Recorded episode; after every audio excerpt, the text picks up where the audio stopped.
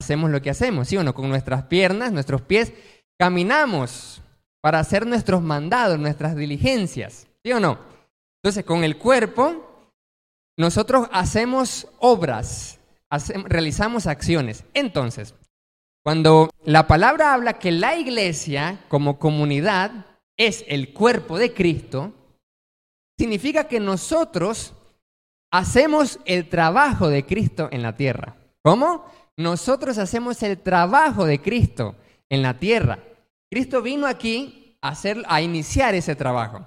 Luego se fue y encomendó a doce para que formáramos todos juntos una gran comunidad de fe en Jesús.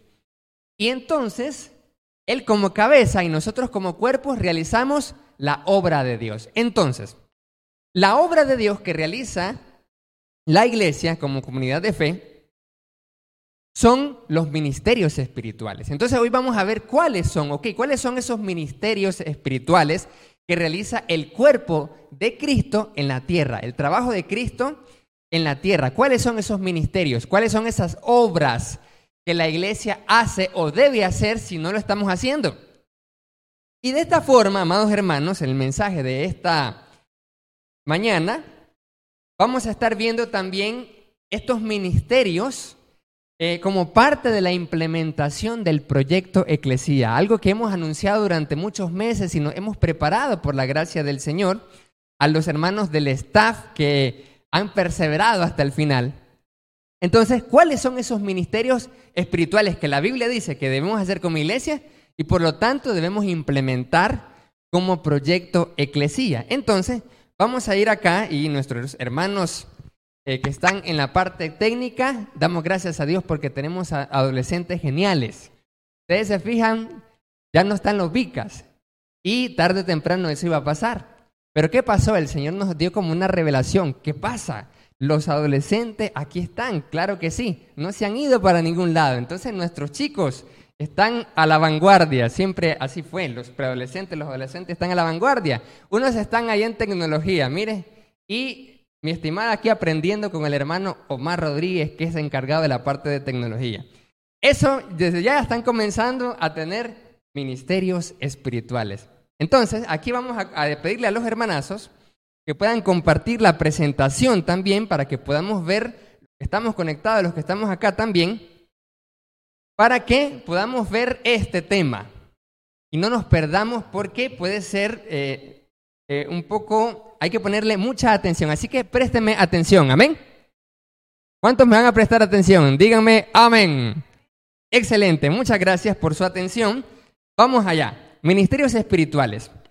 El texto base, como lo podemos ver acá, es Primera de Pedro capítulo 2, verso 5. Vamos a estar leyendo Primera de Pedro capítulo 2, versículo 5, y dice así la palabra del Señor que es el texto base de este mensaje de la mañana. Vosotros también, como piedras vivas, sed edificados como casa espiritual y sacerdocio santo para ofrecer sacrificios espirituales aceptables a Dios por medio de Jesucristo. Palabra del Señor. ¿Qué tenemos aquí en este texto base entonces? Que lo podemos ver en pantalla. Para que podamos ver eso en pantalla, podemos eh, avanzar las, las diapositivas que están ahí. Excelente, muchas gracias. ¿Qué vemos aquí entonces en el texto base de Primera de Pedro 2, 5, amados hermanos? En primer lugar dice que somos piedras vivas. ¿Cuántos son piedras?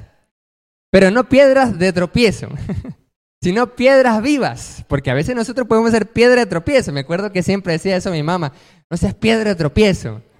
Y una piedra de tropiezo es que uno se vuelve obstáculo para, para otro cristiano, para que aumente su fe, para que tenga el camino. Entonces, no, no somos piedras o no debemos ser piedras de tropiezo, sino piedras vivas. La Biblia nos compara con piedras vivas porque somos parte de una casa espiritual. Entonces una casa está hecha de piedras, de bloques, normalmente. Entonces, así en semejanza a los edificios que tenemos acá, nosotros somos el edificio espiritual. Esa idea lo hemos escuchado muchas veces, ¿verdad? Ya lo tenemos presente en nuestra memoria, de que somos casa espiritual, somos templo, somos edificio de Dios, y por lo tanto, usted y yo en lo individual somos piedras. ¿Cuántos son piedras vivas? Amén. piedra viva espiritual es usted como parte de esta casa espiritual. También la escritura señala que somos sacerdocio santo. Los sacerdotes ofrecían sacrificios a Dios en el Antiguo Testamento. Y ahora nosotros, como piedras vivas, como, como sacerdotes de Dios, que tenemos a un sumo sacerdote que es Cristo, nosotros también ofrecemos sacrificios espirituales aceptables a Dios por medio de ese sumo sacerdote llamado Jesucristo. Entonces, ¿cuáles son los sacrificios espirituales que debemos ofrecer como casa espiritual? ¿Somos casa espiritual? Amén. Ok, somos casa espiritual, ok, sí, somos sacerdote santo espiritual que ofrecemos sacrificios. ¿Cuáles son esos sacrificios? A eso es lo que nosotros estamos llamando en el mensaje de esta mañana ministerios espirituales. Los ministerios espirituales son los sacrificios que ofrecemos a Dios. ¿Cuáles son los sacrificios entonces? Y vamos a la siguiente diapositiva. Recordemos que tenemos cinco objetivos de Dios que cumplir. En el mensaje de, hace unos domingos atrás, nosotros vimos eso, eso, las metas de Dios. Y veíamos que las metas de Dios nos ayudan a entender por qué pasa lo que pasa, porque el propósito de Dios es para que cumplamos esas metas. Recordemos rápidamente, ¿cuáles son esas metas que Dios quiere lograr con nosotros, la iglesia? ¿Cuáles son esos objetivos? Número uno, que le adoremos. Es lo primero que Él quiere. Por eso estamos aquí reunidos y estamos conectados, amén para adorar a Dios. Eso es lo primero que Dios quiere. Por eso siempre el énfasis hay que congregarse, hay que congregarse. ¿Por qué? Porque Dios quiere que le adoremos. Por eso estamos aquí, por eso estamos conectados. Lo segundo que Dios quiere lograr con nosotros es que nos amemos en comunión. Que seamos una familia espiritual unida. Que podamos velar los unos por los otros. Esa es la segunda cosa que Dios quiere en su familia espiritual, en la iglesia. La tercera cosa que Dios quiere lograr es que maduremos en obediencia. Lo veíamos también en el mensaje del seguimiento ministerial. La tercera, la cuarta cosa que Dios quiere es que crezcamos en servicio. El Señor quiere que podamos servir, ofrecer nuestros dones, talentos, experiencias, habilidades para servirnos unos a otros. Esa es la cuarta cosa que Dios quiere. Y la quinta cosa es que podamos evangelizar a los inconversos, que podamos promover el evangelio salvífico de Dios, que podamos restaurar a las almas caídas. Sabiendo estos, estas cosas, sabiendo esto, que los objetivos de Dios son estas cinco cosas, los sacrificios espirituales que ofrecemos a Dios van enfocadas a estas cinco cosas también. ¿Cómo? los sacrificios que hacemos para Dios están enfocados en cumplir estas cinco metas o estos cinco objetivos también. Entonces, dice la palabra de Dios en 1 Corintios capítulo 12, verso 4 al 7, lo siguiente, la siguiente diapositiva, vamos, vamos a ver. Hay diversidad de dones, ministerios y operaciones. Es lo que dice 1 Corintios capítulo, 4, capítulo 12, versos 4 al 7. Como hay diversidad de dones, eso ya lo hemos leído también, hay diversidad de ministerios, hay diversidad de operaciones. Mediante eso es que ofrecemos sacrificio a Dios. Esos son los sacrificios que ofrecemos a Dios. Mire bien, para que la iglesia como casa espiritual ofrezca sacrificios a Dios, Él mismo repartió dones a nosotros. ¿Ya se fijó? Porque nosotros decimos, ok, la Biblia dice que yo le ofrezco sacrificio, pero ¿qué le voy a ofrecer a Dios? Alguien se puede preguntar, pero ¿para qué soy bueno? ¿Qué, qué puedo hacer yo? Podemos hacer mucho, porque si no la Biblia no nos dijera que ofrecemos sacrificio a Dios. Si dice la Biblia que ofrecemos sacrificio, es porque podemos hacer eso. Entonces, la Biblia nos dice que tenemos dones por parte del Espíritu Santo. Tenemos esas habilidades espirituales. Todos nosotros, no solo los que pasan acá, tienen dones. Todos tienen dones de Dios. Lo que pasa es que no los sabemos muchas veces, no los hemos descubierto y tenemos que hacerlo. Y por eso es el ministerio de talento cristiano. Entonces, tenemos dones. Una vez que el Espíritu Santo nos da los dones y descubrimos que tenemos dones, el Señor Jesucristo nos da la oportunidad de estar en el ministerio. Y ahí es donde hablamos de ministerios espirituales. ¿Qué son los ministerios? Si los dones son las habilidades espirituales, como por ejemplo, algo rápido para que lo entendamos al 100. El que canta, el que dirige canto, alabaré, entonces dice, eh, tiene el don de cantar. El que predica, entonces comparte la palabra, entonces dice, tiene el don de predicar, etc. Una vez que el Espíritu nos da los dones, pero ya sabemos que no solo esos dones existen, el Señor Jesucristo nos da los ministerios. ¿Qué son los ministerios? Las oportunidades. Las oportunidades para servir. Como estábamos hablando de los chicos. Vienen los chicos y, les decimos, nos, les gustaría ayudarnos en la tecnología, en la PC, en el audio, con todo, ese, al 100. Pero eso surge, ¿por qué? Porque hay una oportunidad. ¿Ya se fijó? Igual cuando su servidor fue llamado a esta congregación por la gracia del Señor, fue una oportunidad. ¿Quién da las, oportunidades? ¿Quién da los ministerios para que uno pueda servir en una iglesia, en un ministerio, en el audio, en la tecnología, en la dirección de cantos? ¿Quién? ¿Los otros predicadores? No, el Señor Jesucristo. El Señor Jesucristo es quien da los ministerios espirituales. ¿Qué cosa es eso? Las oportunidades para servir. Y cuando uno entiende eso, uno ve el ministerio como un privilegio y dice, wow, gracias Señor. Pero qué bendición. Qué, grandioso, porque el Señor me ha dado e, ese ministerio. Y mire, ahorita eh, yo lo he comprobado con los chicos que están aquí actualmente. ¿Por qué? Porque realmente el, uno tiene gratitud cuando uno tiene corazón de niño, corazón de pequeño. Y entonces, como los chicos aquí que nos están colaborando son adolescentes, entonces están recién salidos de la niñez y todavía tienen ese corazón de niño. Uno es agradecido cuando tiene corazón de niño. Uno, uno puede, y uno puede estar ya grande y todo, y debe tener ese corazón de niño. Cuando tiene corazón de niño, mire el ministerio como algo, wow, grandioso. Y fue cuando le dijimos, miren, le gustaría, sí. Entonces yo cada vez que llego allá a ver cómo están los chicos, están entusiasmados, están alegres. ¿Por qué? Porque lo ven algo grande, porque es, eso es, algo grande. Cada vez que a mí me toca compartir la palabra, yo lo miro como ellos también. ¡Wow! Algo grandioso. Porque es algo importante para Dios. Porque es un privilegio enorme compartir la palabra a nuestros hermanos que estamos conectados, a los hermanos que estamos acá. Es un privilegio enorme y tenemos que decir, wow, me gusta, estoy emocionado. Entonces, eso cuando sé que Jesucristo es quien me da el ministerio. Gracias Señor, gracias por ese privilegio. Y el Dios y Padre de nuestro Señor Jesucristo, ¿qué es lo que hace? Opera a través de nosotros. Palabra del Señor, lo dice 1 Corintios 12, 4 al 7. Entonces, ahí está la Trinidad, ahí está la deidad. El Espíritu me da la habilidad para cantar, por ejemplo. Jesucristo me da la oportunidad para dirigir. Y el Padre Celestial opera a través del el servicio. Así funcionan los dones espirituales. Para eso, amados hermanos, la Biblia nos dice que todo debe hacerse con orden. ¿Cuántos dicen amén? Todo debe hacerse de manera ordenada. Para eso vemos la siguiente diapositiva. Y para que podamos hacer las cosas con orden, como dice 1 Corintios capítulo 14, versículo 40, nosotros tenemos aquí por parte del proyecto Eclesía que ya estamos comenzando su implementación. Atentos, ya estamos comenzando su implementación. Y para comenzar la implementación en este mes de septiembre, y que va hasta diciembre, tenemos que hacerlo con orden. ¿Y cuál es ese orden? Aquí tenemos esto que hemos llamado organigrama eclesial.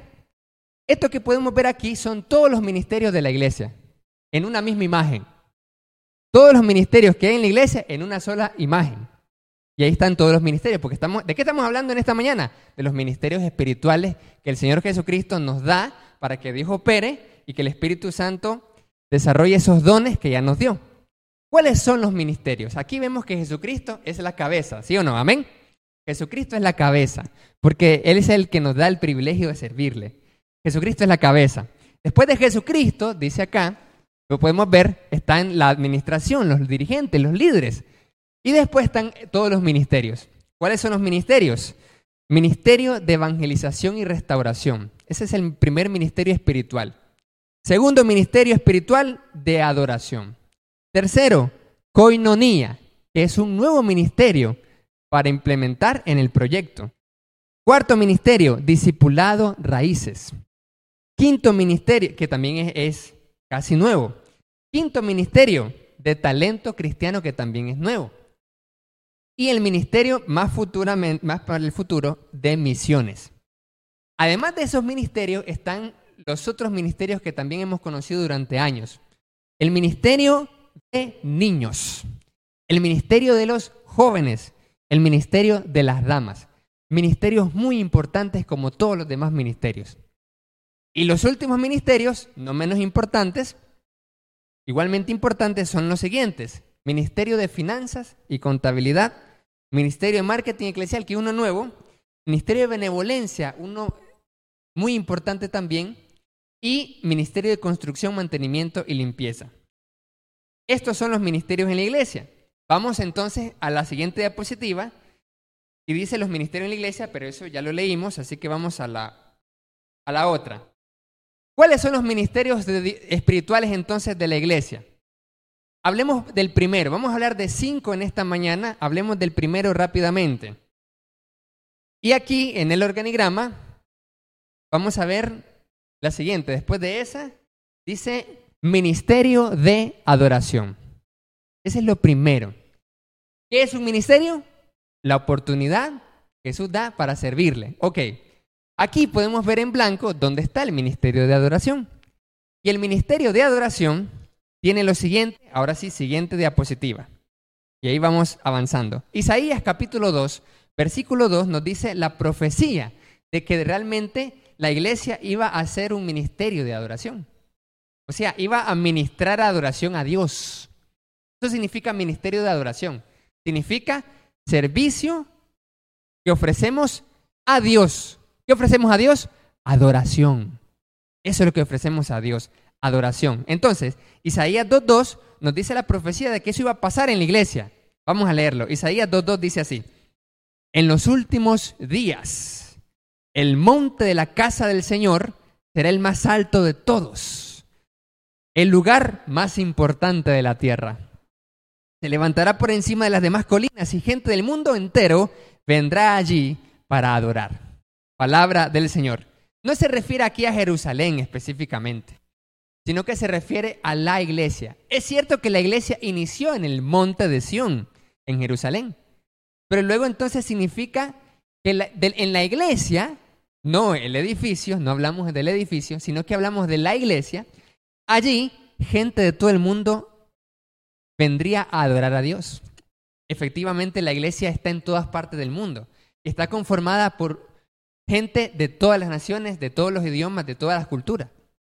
Así que allí la, la profecía se cumple de que en la iglesia iba a ser el lugar más importante de la tierra. Esto, esto cuando leo esto, me, me sorprende. ¿Qué cosa me sorprende? Me sorprende a veces que muchos cristianos, muchas veces nosotros, no, no lo vemos así.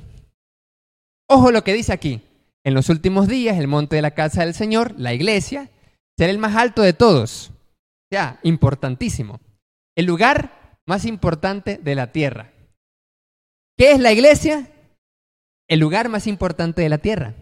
Otra vez lo aclaro, no hablo del edificio. Hablo de reunirnos como iglesia. La Biblia aquí dice que la iglesia, que cuando nos reunimos como iglesia, es el lugar más importante de la tierra. Lo que me sorprende es, es que a veces nosotros como cristianos o se nos olvida o no sabemos esto. Y eso me hace preguntarme, a ver, ¿qué pasa el domingo?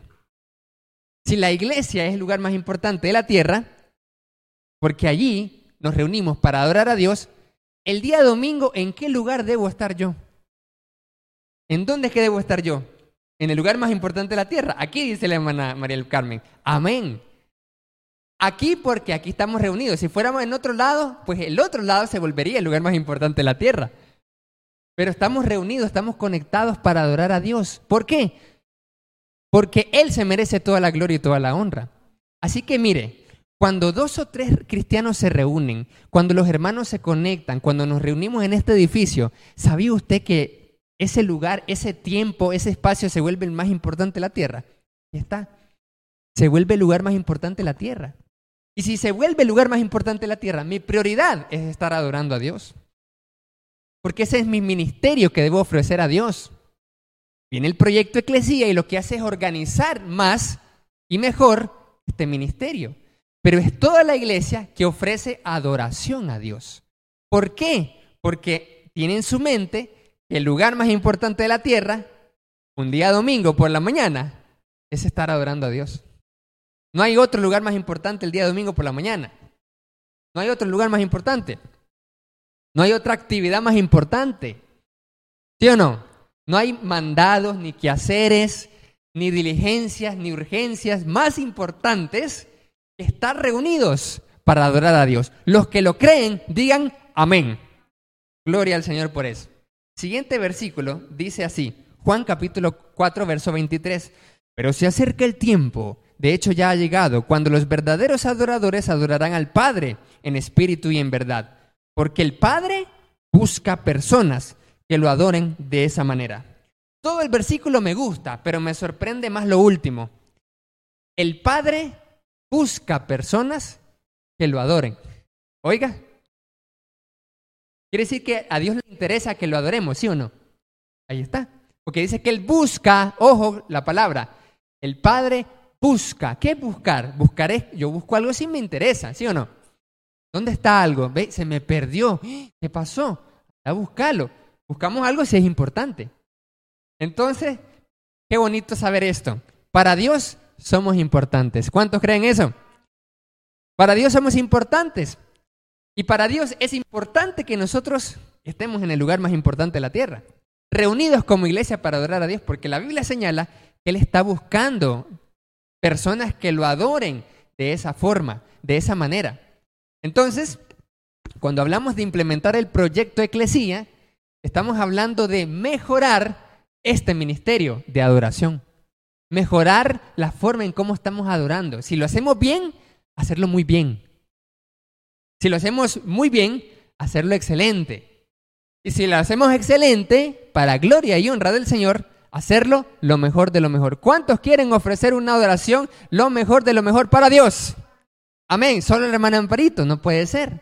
Una oportunidad para los demás hermanos, entonces. ¿Cuántos quieren ofrecer lo mejor para Dios? Amén. Excelente. ¿Existe eso en nuestro corazón? Hablamos del proyecto Eclesilla, de mejorar el ministerio de adoración, pero sin, una iglesia que tenga el corazón de adoración no va a funcionar. Debemos de saber que Dios busca que usted y yo le adoremos con todo el corazón, porque mire lo que sigue diciendo. Bueno, lo que dice la, la diapositiva es que el primer objetivo es adorar a Dios y nuestra misión es hacer discípulos fieles al Señor a través del Evangelio creativo de Jesús para vivir una vida de amor a Dios y a nuestro prójimo. ¿Sabía usted que amar a Dios es adorar a Dios? ¿Qué nos va a motivar estar aquí un domingo en la mañana? ¿Qué nos va a motivar estar conectados puntualmente? Y no solamente conectados, sino también como que si estuviéramos aquí, porque he escuchado esa, esa, crítica también, por ejemplo. Los que estamos aquí, los que estamos conectados, estamos adorando al Dios, sí, pero debemos de ofrecer el mismo sacrificio espiritual. Eso significa que los que estamos aquí estamos, venimos temprano, nos reunimos, nos alistamos para adorar a Dios. También los que están conectados, estemos de cerca o estemos de, lejos. Los que estamos conectados tenemos que estar listos también. Por eso eh, el acuerdo de la administración es compartir fotos para que estamos, aquí estamos listos, gloria al Señor, así como los que estamos aquí que nos estamos viendo. Entonces, no podemos decir que estamos ofreciendo un sacrificio de adoración a Dios si me conecto y todavía no estoy listo. Pero es que como los hermanos puede que no me vayan a ver, sí, no me ven, sino que solo aparezco conectado, pero no estoy realmente sacrificando lo mejor para Dios. Y por eso el mensaje de esta mañana, porque hay que ofrecer lo mejor a Dios. El sacrificio tiene que ser lo mejor de lo mejor. Pero que esta bendición de poder transmitir en línea, esta bendición de tener la tecnología por esta situación actual que tenemos de la pandemia por medida de prevención, no genere que nuestro nivel de sacrificio para Dios sea menos que antes. No puede ser, ¿sí o no? No puede ser. Tiene que ser mayor el sacrificio. Porque si estamos orando al Señor que nos proteja, que nos libre, que sane a nuestros amados hermanos enfermitos, tenemos que ofrecer sacrificio espiritual al Señor. Tenemos que dar lo mejor de lo mejor. Entonces, los que estamos aquí, los que estamos conectados, debemos ofrecer al Señor lo mejor. Estamos entonces temprano conectados. Entonces, alguien puede decir, y, alguien puede decir, no, los hermanos que están conectados deben estar puntual al mismo como los que estamos aquí. Entonces, por eso es que puede haber alguna situación de no, no, no, no puede ser. Aquí, aquí venimos y tenemos que estar temprano a una hora, pero los hermanos que estamos conectados también deben estar conectados a la hora, ¿correcto? Al tiempo. Estar participando, estar comentando, estar cantando desde donde estemos. Porque a veces podemos no estar cantando porque no se sabe, solo Dios lo sabe. Cuando nos conectamos, esas zonas de ventaja. Y ojo, esta es una reflexión muy importante. Porque cuando estamos conectados podemos estar listos o todavía no listos. Todavía en cama, probablemente. No se sabe, solo Dios lo sabe y cada uno de nosotros. Poder estar cantando o no estar cantando, no se sabe. Aquí, si nos reunimos, por ejemplo, el director de canto, si mira que no estamos cantando bien, ¿qué hace el director de canto? hermanos, cantemos al Señor, ¿sí o no? Pero los que estamos conectados no se sabe. Eso significa que los que estamos conectados y los que estamos adorando acá debemos de ofrecer el mismo sacrificio, más y mejor. Podemos no tomar la cena, o si tomarla. Podemos ofrendar o no ofrendar del todo. ¿Cuál, ¿Cuál es nuestro nivel de sacrificio que estamos ofreciendo a nuestro Dios? Nuestro nivel de sacrificio va a ser igual al nivel de amor que le tengamos a Dios. Si no amamos a Dios, no nos vamos a sacrificar. Voy a llegar, pues, o me voy a conectar porque tengo que hacerlo. No voy a cantar, pues estoy escuchando el, al canto, pero yo no canto. Podemos estar aquí y no cantar también. Podemos estar conectados y no estar cantando tampoco. Solo estar escuchando la, la prédica. Y a veces eso se refleja en, en los dispositivos también. Cuando nosotros vemos los dispositivos conectados, Estamos conectados en la predicación, pero debemos de estar, los que somos miembros fieles, conectados a lo largo del servicio, como los que estamos aquí reunidos. Ese es nuestro nivel de amor a Dios, nuestro nivel de sacrificio espiritual a Dios. Es decir, yo voy a estar desde que comienza la transmisión hasta que termina. Así yo comienzo, vengo aquí desde que comienza hasta que finaliza, porque ese es mi sacrificio al Señor, porque este es el lugar más importante de la tierra, porque Él se merece lo mejor de lo mejor, porque yo amo a Dios. ¿Amamos a Dios? Amén. Si amamos a Dios, ofrezcamos lo mejor de nuestra adoración al Padre Celestial y de esta forma logremos los objetivos de esta nueva organización del Ministerio de Adoración con nuevas estrategias para ofrecer lo mejor al Señor. Y vamos al segundo ministerio. Pero antes de hablar del segundo ministerio, el objetivo del ministerio de oración con el proyecto Eclesía es lo siguiente, desarrollar una pasión completa en la iglesia hacia Dios. Es lo que estamos hablando. Estar apasionados.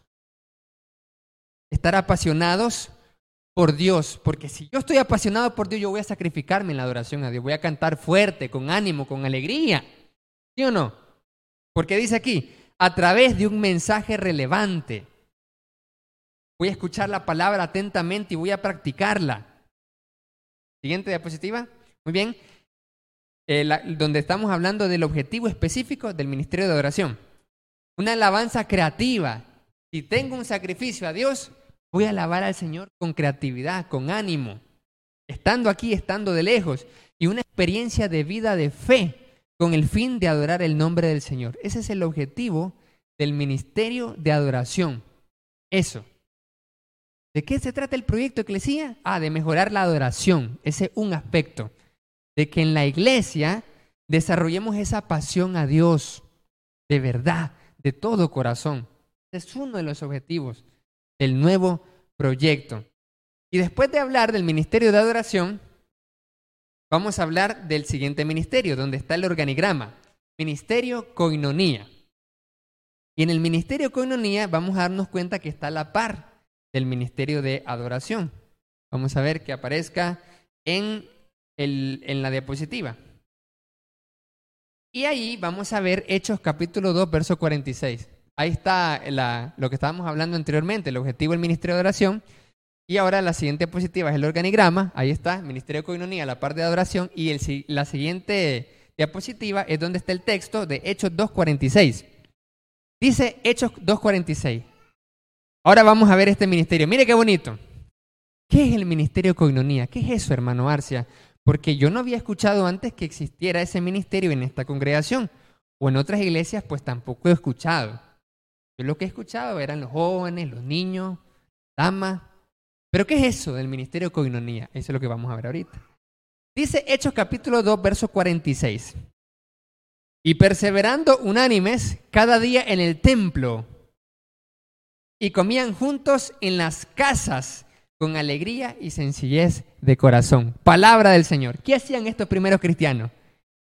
No solo se reunían en el templo, para nosotros sería como reunirse en el edificio. No solo se reunían en el templo, no solo se conectaban los domingos, dice aquí la palabra. La vida de los primeros cristianos era que en las casas también se reunían cada día. Esa reunión nosotros la llamamos en el proyecto Eclesía, en el ministerio Coinonía, tribus. ¿Cómo? Tribus de Coinonía. ¿Dónde sale en la Biblia eso de las tribus de Coinonía que quieren lanzar en este proyecto nuevo en septiembre con la campaña? En Hechos 2.46 lo dice, ya lo acabamos de leer, donde dice que no solo se reunían en el templo, sino que también se reunían en las casas. ¿Qué hacían en las casas? Oraban juntos, ¿Qué hacían en esas reuniones de tribu de coinonía? Oraban, cantaban, compartían la palabra, pero no solo eso, la pasaban bien. dice aquí, comían juntos, dice. Compartían refrigerios, compartían alimentos. Pero ¿desde hace cuánto nosotros no compartimos alimento, por ejemplo, aquí en la congregación? Uh, tenemos rato, por la pandemia, también por la pandemia. Pero ¿hace cuánto tiempo nosotros no comemos juntos con alegría y sencillez de corazón? Hermanos, esta es una práctica espiritual de la iglesia del primer siglo. Porque si usted lee desde el versículo 41 al 47, usted se va a dar cuenta de cuáles eran las prácticas de la iglesia de aquella época. Y entre las prácticas estaban cantar, cantamos nosotros, sí, lo que hacemos en el culto, eh, decía la cena del Señor, lo que hacemos aquí también. Cantaban, oraban, eh, participaban de la cena del Señor, predicaban, hacían todo eso. Pero hay algunas cosas que nosotros hemos dejado de hacer. Sí, varias cosas todavía seguimos haciendo, como las que mencioné. Oramos, cantamos, ofrendamos, participamos de la cena del Señor, eso lo seguimos haciendo. Pero hay algunas cosas que ellos hacían que nosotros hemos dejado de hacer. ¿Y cuál es una de esas cosas? Esta, esta que estoy mencionando ahorita. La, de reunirse en las casas. Hermanos, esta gente, los primeros cristianos, no solo participaban de la Santa Cena cada domingo, sino que todos los días se reunían en las casas con otros cristianos para comer juntos con alegría y sencillez de corazón. Eso es para tener más confianza, más unidad, más comunión, porque la palabra comunión significa participación, amistad íntima y genuina. Así que la comida es importante. El compartir un refrigerio genera un lazo, un nexo. Por eso, la palabra habla de comer juntos. ¿Por qué dice comer juntos? ¿Qué tan importante es que comamos juntos? No hay falla, solo nos reunimos y cada quien a boca seca. No, ¿por qué la Biblia habla de compartir alimento? ¿Por qué eso específicamente? ¿Dónde está su importancia? Porque la comida genera conexión. Así como lo escuchan. La comida genera conexión. Por eso era una práctica vital e importante en la iglesia del primer siglo. Y una de las prácticas importantes eran los ágapes. ¿Qué son los ágapes? La Biblia habla de que los, y la historia habla también de que los primeros cristianos practicaban los ágapes. Los ágapes eran reuniones de iglesias donde compartían alimentos, donde comían juntos con alegría y sencillez de corazón. Esos eran los ágapes. Yo he, estudiado, estudiamos esa parte y he escuchado a varios predicadores maestros decir de que esa práctica importante de la iglesia del primer siglo nosotros la hemos olvidado, no la hacemos. No la hacemos ya. Esa práctica tan vital de el ágape. Las tribus de Koinonia entonces tienen ese objetivo de celebrar ágapes, de reunirnos en las casas, de compartir alimento. ¿Por qué? Ya dijimos porque genera comunión, pero ¿para qué debo tener comunión? He escuchado a algunos cristianos decir, lo, lo único importante para ser salvo es congregarme el domingo. Lo único que me interesa es quedar bien con Dios, pero si quedo mal con la hermana aquella no me interesa. Eso es una actitud negativa, es una actitud de anticomunión. Porque ¿qué sigue diciendo el versículo de 1 Juan 1.7? Ahora vamos a ver el siguiente versículo. 1 Juan 1.7 dice así. Pero si vivimos en la luz, y aquí está la razón por la cual si no usted tiene comunión, si yo no tengo comunión, entonces, ¿qué va a pasar? Podemos perder la salvación. ¿Cómo así, hermano Arcia? Si no tenemos comunión con otros miembros, con, con otros hermanos de la iglesia, podemos perder la salvación. Así como lo escucha. Porque dice Primera de Juan capítulo 1, verso 7. Pero si vivimos en luz, hay una condición, sí vivimos en luz.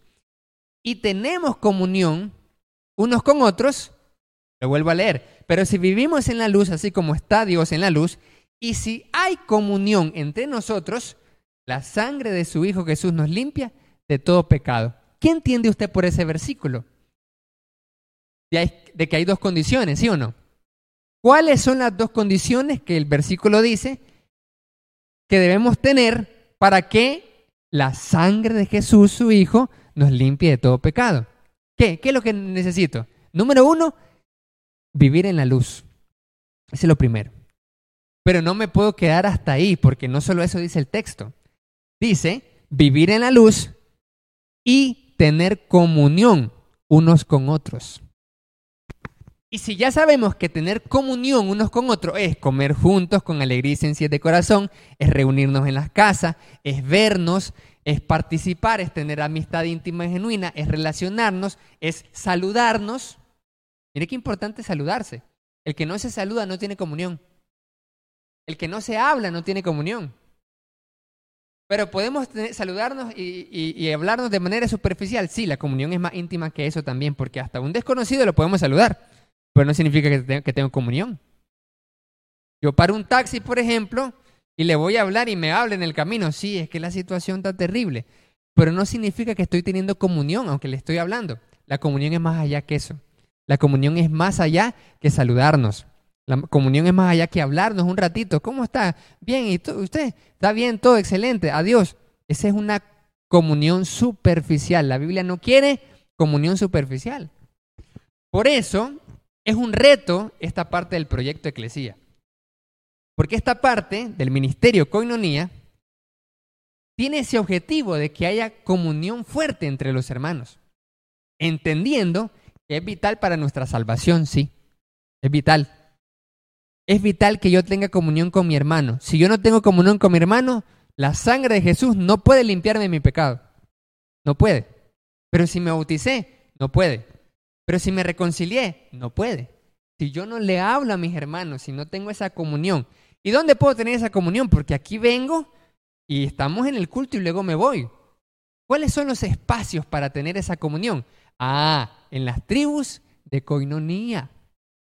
Y gracias a Dios ya dos, dos familias ya nos han confirmado para aperturar dos tribus de coinonía al final de este mes con la ayuda del Señor que las tribus de coinonía son grupos pequeños en las casas de entre 3 a 12 personas imitando el modelo de Jesucristo. Para tener comunión unos con otros, para comer juntos con alegría y sencillez de corazón, participar de los ágapes. Y la siguiente parte de la diapositiva, amar a nuestro prójimo es coinonía. Efectivamente, ¿qué es lo que me va a mover a, participar en las tribus de coinonía? Porque uno puede decir, yo suficiente tengo con el domingo, yo no tengo tiempo para ir a reunirme en la casa de la hermana. Podemos tener una actitud mala. Pero una actitud buena es, ve, todo este tiempo no habíamos hecho esas tribus de Goinoní, solo el domingo.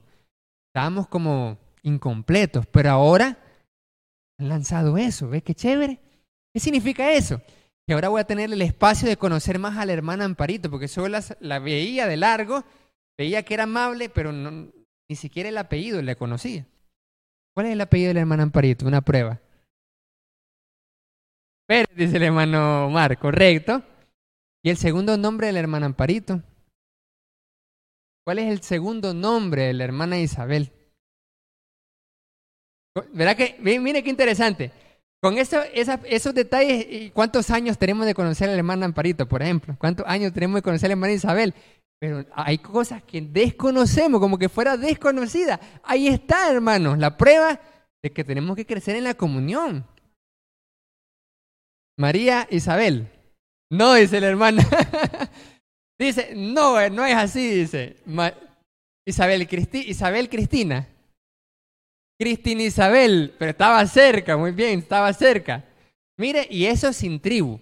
Y ahora con tribu, con tribu de coinonía, son esos espacios para poder conocer cómo está, cómo se siente, qué le pasa al hermano. Así no tenemos idea de lo que le pasa al otro hermano porque no tenemos esos espacios llamados tribus de coinonía. No hay ni idea tenemos lo que le pasa al hermano o al hermano fulanito o la hermana fulanita. Entonces, ¿Para qué me va a servir, dice uno, las tribus de coinonía? Yo suficiente tengo el domingo y con costo nos reunimos a veces el domingo. Ahora, si, si me cuesta el domingo, ahora, una tribu en una casa, menos que vaya. Eso es cuando no entendemos la importancia de la comunión, porque amar a nuestro prójimo es coinonía. Entonces, el proyecto Eclesía lanza en este mes las tribus de coinonía con la campaña que viene con Vica Nicaragua con la ayuda del Señor. El día jueves 30 de septiembre, los Vicas van a estar llevando, la idea es esa, con la ayuda del Señor, a los, a los contactos, a las tribus de comunidad. Hasta el momento no han confirmado, como hemos dicho, dos casas. Entendiendo esto, sí, por eso es que estamos predicando esto, para comprender cuál es la importancia de lo que estamos haciendo y lo que vamos a hacer con la ayuda del Señor. No es una actividad más, ah, es una actividad, una reunión, que puedo ir o no puedo ir, que si quiero o tengo opción. No, cuando entendemos que esto es clave para nuestra salvación, cambia nuestra perspectiva.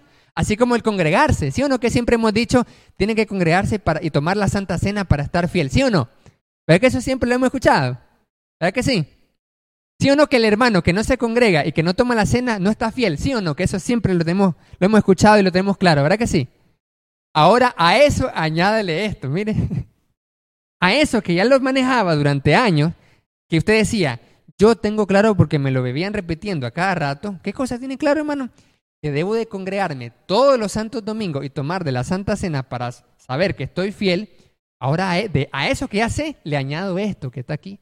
Porque ahora con el mensaje de esta mañana he comprendido que los cristianos no solo tomaban la cena del Señor cada domingo, sino que se reunían en las casas. ¿Ve qué bonito? Y eso no lo hacíamos acá, pero estoy descubriendo, en la Biblia que sí lo hacía esta gente cristiana. Entonces, ¿cuál es la idea? Que imitemos a los cristianos del primer siglo. Que no seamos una iglesia alejada de lo que dice la Biblia. Que cada día nos acerquemos más y más a lo que dice la palabra de Dios. Entonces, el objetivo del Ministerio de Coinonía, y ahí vamos a la siguiente diapositiva, donde sale la reunión de personas, y el objetivo dice, Ministerio de Coinonía, el objetivo específico de este ministerio espiritual es fortalecer las relaciones de amistad íntima y genuina entre los hermanos, que permita la construcción de una comunidad de fe en Jesús. Ese es el objetivo de este nuevo ministerio por parte del proyecto Eclesía. Ministerio Coinonía. ¿Qué hace el Ministerio Coinonía? Aperturar tribus en los hogares. Vamos a abrir reuniones de grupos pequeños en los hogares para tener fortaleza en las relaciones de amistad íntima y genuina y comenzar a conocernos. Es lo primerito, ¿sí o no? Lo primerito que hay que hacer para tener comunión es conocernos. ¿Sí o no? El hermano Isidro dice, yo ni sé ni dónde vive el hermano Isidro. Por ejemplo, no tenemos, no hace falta comunión. El hermano Chepito dice, hermano Chepe, ¿qué, hay? ¿Qué, cuántos años tiene? No, no, no tengo idea. Hasta ahora lo miro, pero no sé, podemos decir. Somos la familia de Dios. ¿Sí o no? Somos la familia de Dios y a veces no nos conocemos. Y si estamos en las redes sociales, puede que eh, menos nos conozcamos. ¿Cuántos conocen al hermano Eber Sánchez, por ejemplo? Ahí e, en la transmisión lo vi, en la prédica. Pero ¿cuántos hijos tiene el hermano Ever? Está pasando por alguna tribulación, hay que orar por el hermano. Por poner ejemplos, pues. ¿Qué significa esto? Las tribus de coinonía propicia esto. Y el siguiente ministerio que abrimos con la ayuda del Señor, con el proyecto Eclesia, y estamos viendo que es bíblico, que es importante para nuestra propia salvación. Tercer ministerio es el ministerio raíces, que lo vamos a ver a continuación por la velocidad que hay del Internet. El ministerio raíces es el tercer ministerio espiritual que estamos reaperturando en la iglesia con el proyecto. Aquí está, mire. Ministerio Discipulado Raíces a la par del Ministerio Coinonía. ¿Qué hace este ministerio? Avanzamos en la diapositiva y tenemos Marcos capítulo 2, verso 13. Marcos 2, 13 dice así. Después volvió a salir al mar y toda la gente venía a él y les enseñaba. Este ministerio Raíces es el ministerio de la enseñanza, de las clases, del discipulado, del transmitir el conocimiento bíblico. Ese es un ministerio importante también. Tenemos tres, ministerio de adoración, ministerio coinonía y ministerio raíces. Marcos 2.13 dice eso.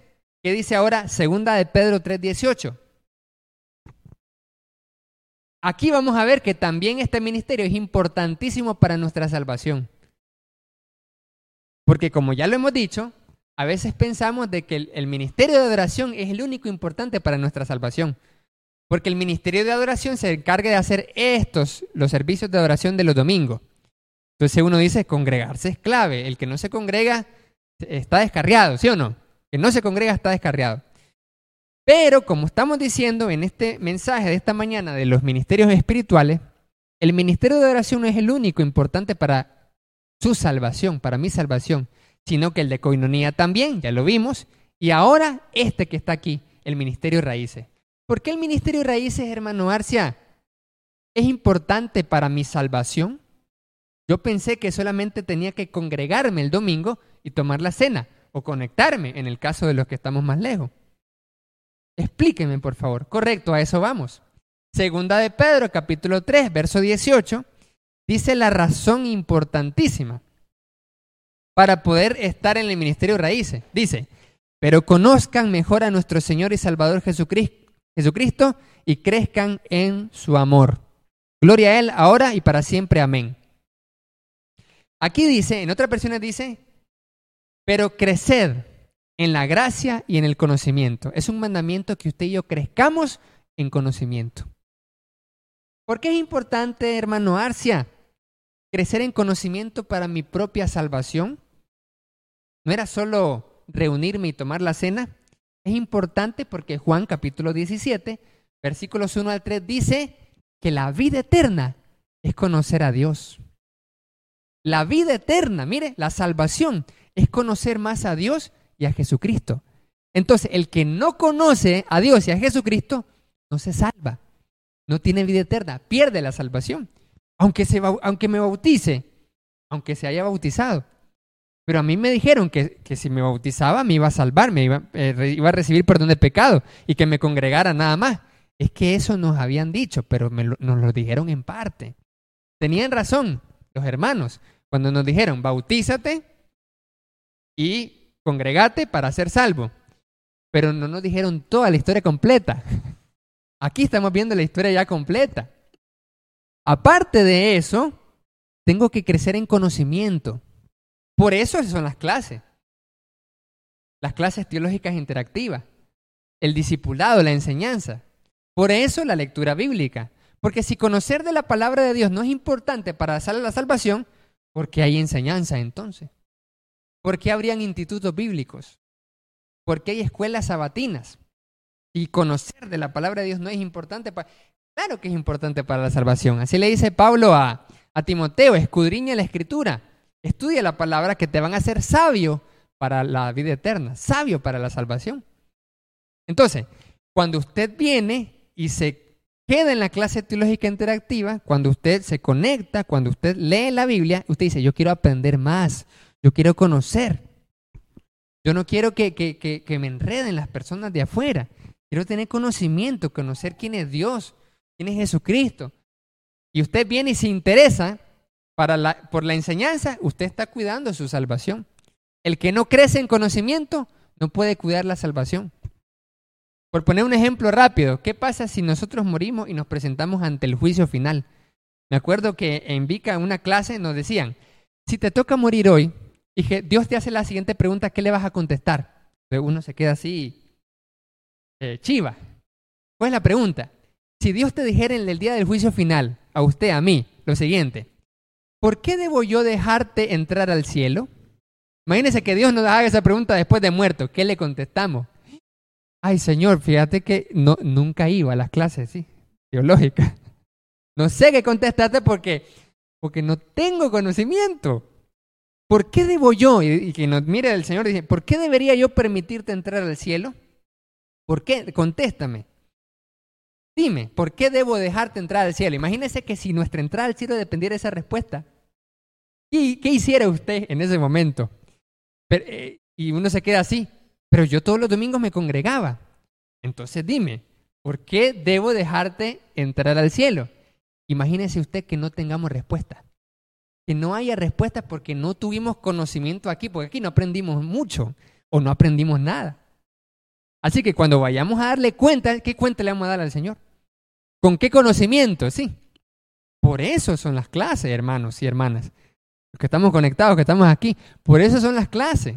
Por eso son estudios bíblicos. Si no, no estuvieran de más. Los estudios bíblicos y las clases que se dan en cada prédica también. Muy buenos los que anotan, por ejemplo. Los que anotan los textos, los que los repasan, los que anotan las ideas principales para, y estudian esa palabra, son bienaventurados. Entonces, ¿qué es lo que hace usted cuando hace todo eso para conocer de la palabra? Preparándose para la vida eterna. Preparándose para el juicio es lo que está haciendo. Preparándose para la vida cristiana también aquí, pero para la vida más allá también.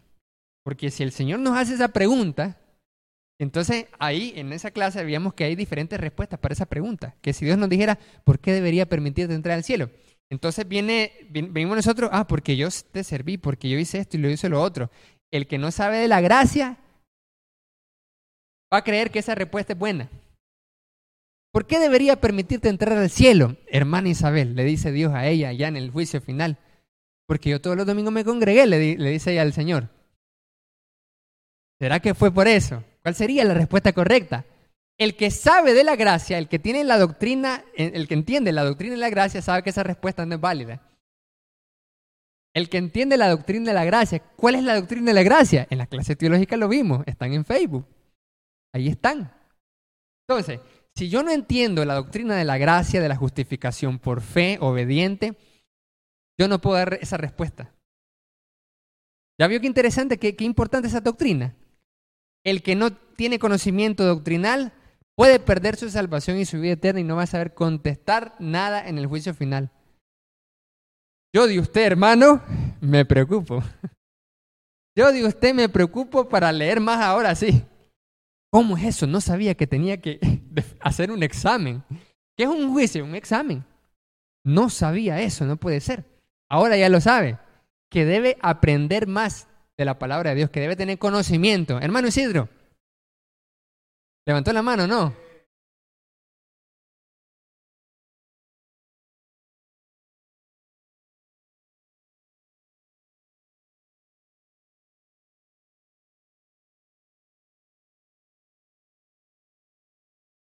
Correcto, escudriñar la escritura. Ahí está, excelente. Excelente.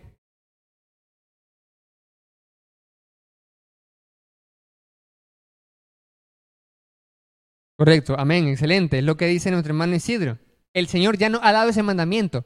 Estudien la escritura, dice. Escudriñen la escritura porque está la vida eterna ahí. Nos está diciendo, oigan, si no escudriñas la escritura, perdés la salvación. Ahí está la vida eterna. Escudriña la escritura, conoce de, la palabra de Dios.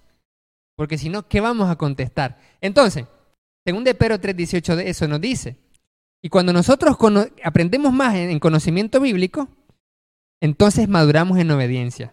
El objetivo entonces del Ministerio Raíces, como parte de la implementación del proyecto Eclesía, vamos a la siguiente diapositiva, ya donde sale, donde dice Ministerio Raíces, donde dice objetivo específico, donde sale Jesús con una multitud eh, en, una, en un monte alrededor de él. Está, ¿verdad? Excelente. Ministerio Raíces, ya en breve va a aparecer acá. Ministerio Raíces. ¿Cuál es el objetivo de ese nuevo ministerio? Tras implementar el proyecto de Eclesia, ahí mire, Jesús enseñando y la gente alrededor, mire, está chévere. ¿Qué, qué, qué, objetivo tiene ese ministerio? Oiga, entrenar a los hermanos. Ese es el objetivo del proyecto Eclesia con este ministerio Raíces. Entrenar a la iglesia en la vida espiritual y en la palabra de Dios. ¿Cómo? A través de un discipulado relacional. Y ahí entra la visitación.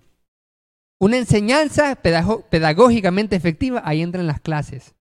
Y la adopción, esto es nuevo, la adopción de hábitos espirituales para llevarlos hacia la madurez cristiana. cristiana. Esto es un nuevo programa, una nueva estrategia que consiste en, en acompañar a cada uno de los miembros de la iglesia que participen en este ministerio raíces para que adquieran hábitos de una vez por todas que los lleven a la madurez espiritual. Hay hábitos que los podemos hacer de manera individual que nos llevan a la madurez. El cuarto ministerio de esta mañana es el ministerio de talento cristiano. No lo voy a profundizar, lo voy a decir rápidamente porque ya vimos un mensaje completo de este ministerio. ¿Cuándo vimos ese, ese mensaje? En un, en un mensaje que se tituló Talento Cristiano, ¿recuerdan? Está en Facebook, por si acaso se lo perdió. Allí hablamos ampliamente del Ministerio de Talento Cristiano, todo un mensaje. Entonces aquí rápidamente solo lo menciono. Dice Hechos 19, 9 y 10. Se apartó Pablo de ellos y separó a los discípulos discutiendo cada día en la escuela de uno llamado tirano. Así continuó por espacio de, dos años. Aquí vemos uno de los primeros institutos bíblicos. Pablo se apartó de los demás, separó a algunos discípulos para capacitarlos por dos años. Jesús también se apartó, se apartaba con los discípulos por tres años y medio para capacitarlos. Ahí está como un instituto bíblico, mire. De manera que todos los que habitaban en Asia, y judíos y griegos, oyeron la palabra del Señor Jesús. Eso es Ministerio de Talento Cristiano. Capacitaciones del staff. Este, en este versículo, este versículo nos fundamenta el hecho de que desde el año pasado, ¿se acuerdan? Reclutamos a personas que íbamos a llamarlas el staff. ¿Quiénes son el staff de la iglesia? Los servidores de la iglesia. Y al staff se le aparta de los otros discípulos y se los capacita. Aquí vemos que Pablo se apartó, dice, de los demás con cierto grupo de discípulos y los capacitó por dos años para entrenarlos de manera especial. Eso es lo que hemos hecho desde el año pasado. Desde año pero el año pasado y después nos suspendimos por lo de la pandemia. Pero en este año continuamos en esa capacitación. Ahí está, mire, por dos años, dice aquí. Ahí está el texto base. Por si alguien pensaba, e, eso es idea del hermano Luis Arcia. Solo invento el hermano Arcia. No, no, no fue invento mío. De capacitar por, por dos años aquí, que pues, a un staff. No, aquí ya estaba, miren, la palabra de Dios ya estaba desde hace rato. De cómo Pablo aparta a un grupo específico, como Jesús apartó a doce nada más. ¿Por qué no quince? ¿Por qué no veinte? Apartó a doce para entrenarlo, mire, ahí está. Entonces, Vemos el siguiente versículo, 2 Timoteo 2, ahí está el texto base. Lo que has oído de mí ante muchos testigos, esto encarga a varones y mujeres fieles que sean idóneos para enseñar también a otros. Y Efesios 2.10, pues somos la obra maestra de Dios, Él nos creó de nuevo en Cristo Jesús, a fin de que hagamos las cosas buenas que preparó para nosotros tiempo atrás. Entonces, el cuarto objetivo es crecer en servicio. Amar es servir. Para los que a veces pensamos de que el ministerio o el servicio es una opción. No, yo no me involucro en eso, son los otros hermanos que se involucran. Entonces preguntémonos, ¿amamos? Porque amar es servir, amados hermanos. El que no sirve puede que no esté amando.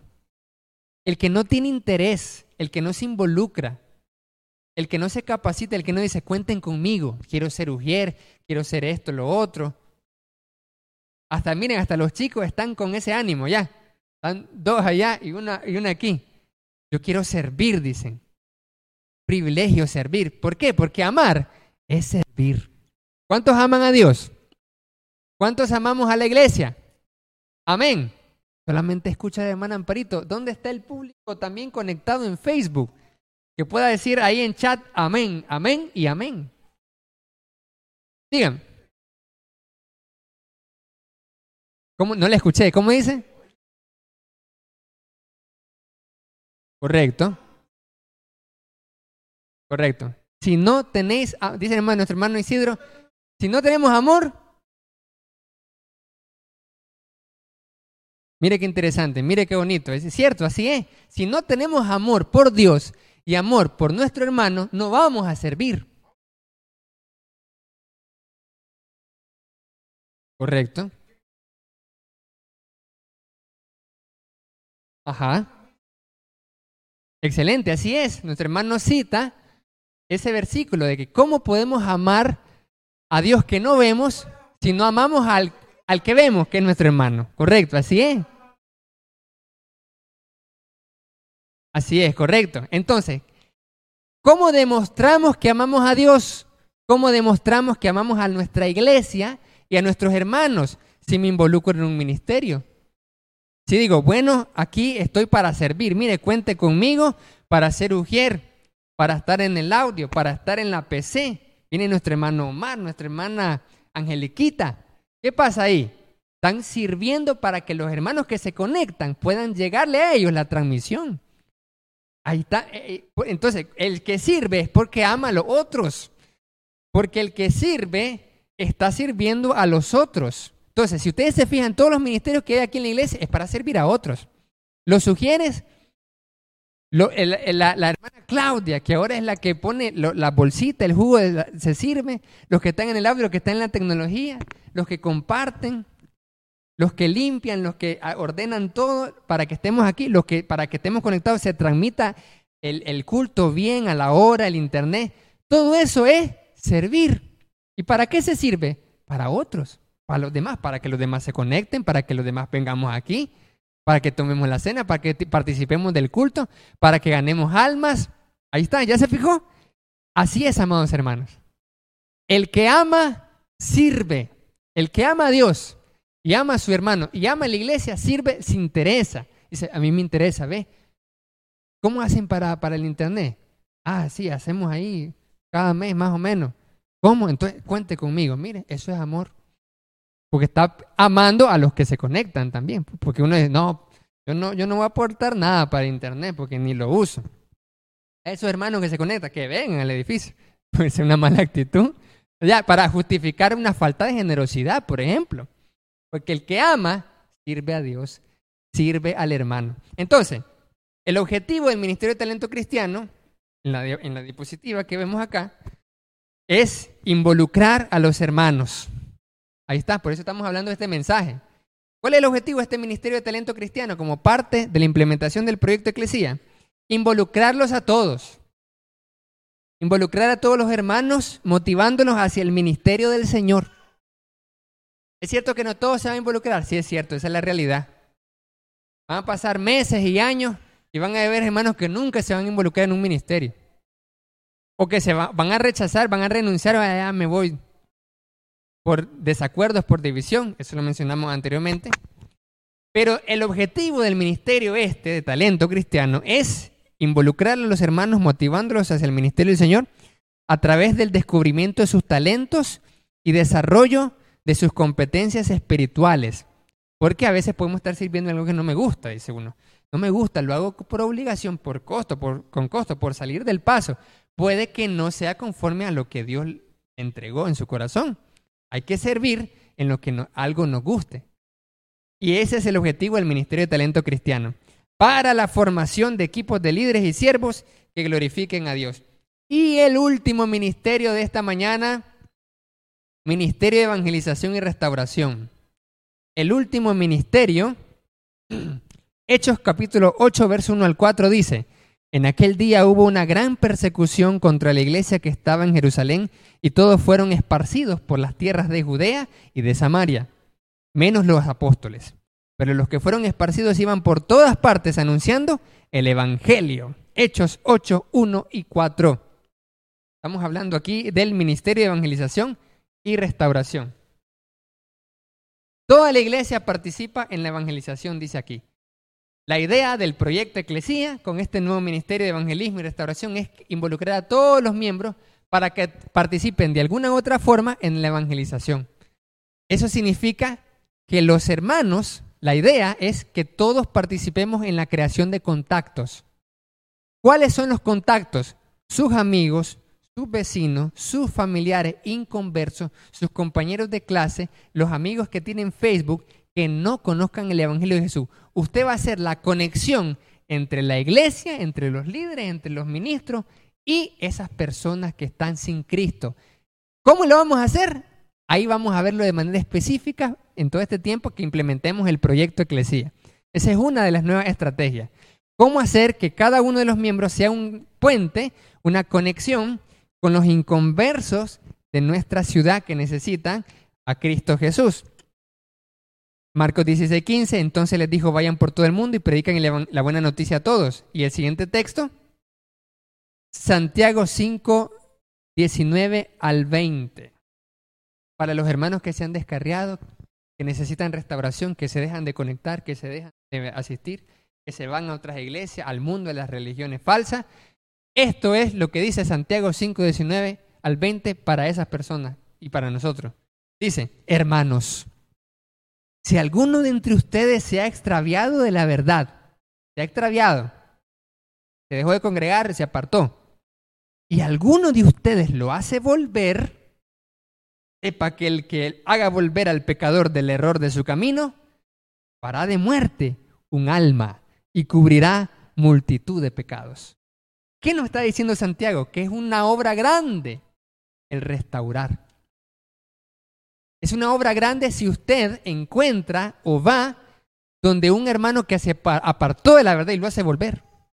Y que vuelva, mire, Dice, sepa, esté consciente que lo que ha hecho es algo grandioso. ¿Qué cosa? Hizo volver del error del camino. Y también ha salvado de muerte un alma, de muerte eterna, de condenación. Ha salvado. El que haga volver a un descarriado. Entonces, el objetivo del Ministerio de Evangelización y Restauración, que lo vemos en la siguiente diapositiva, es comunicar el Evangelio creativo de Jesús a los no creyentes, restaurando hermanos caídos e involucrando a toda la iglesia para el crecimiento y expansión del reino de Dios.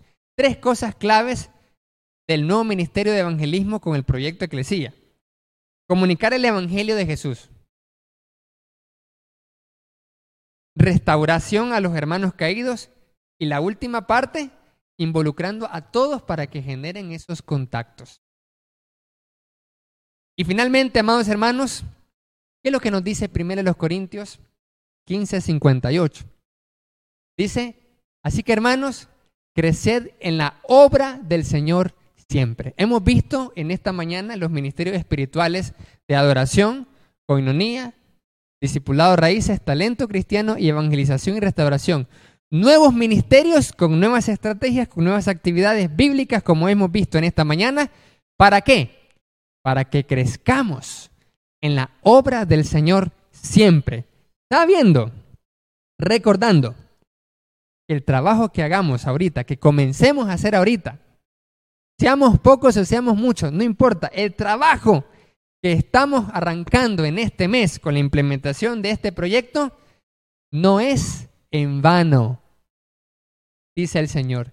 El trabajo no es en vano, porque tendremos una recompensa. ¿Cuántos quieren recompensa?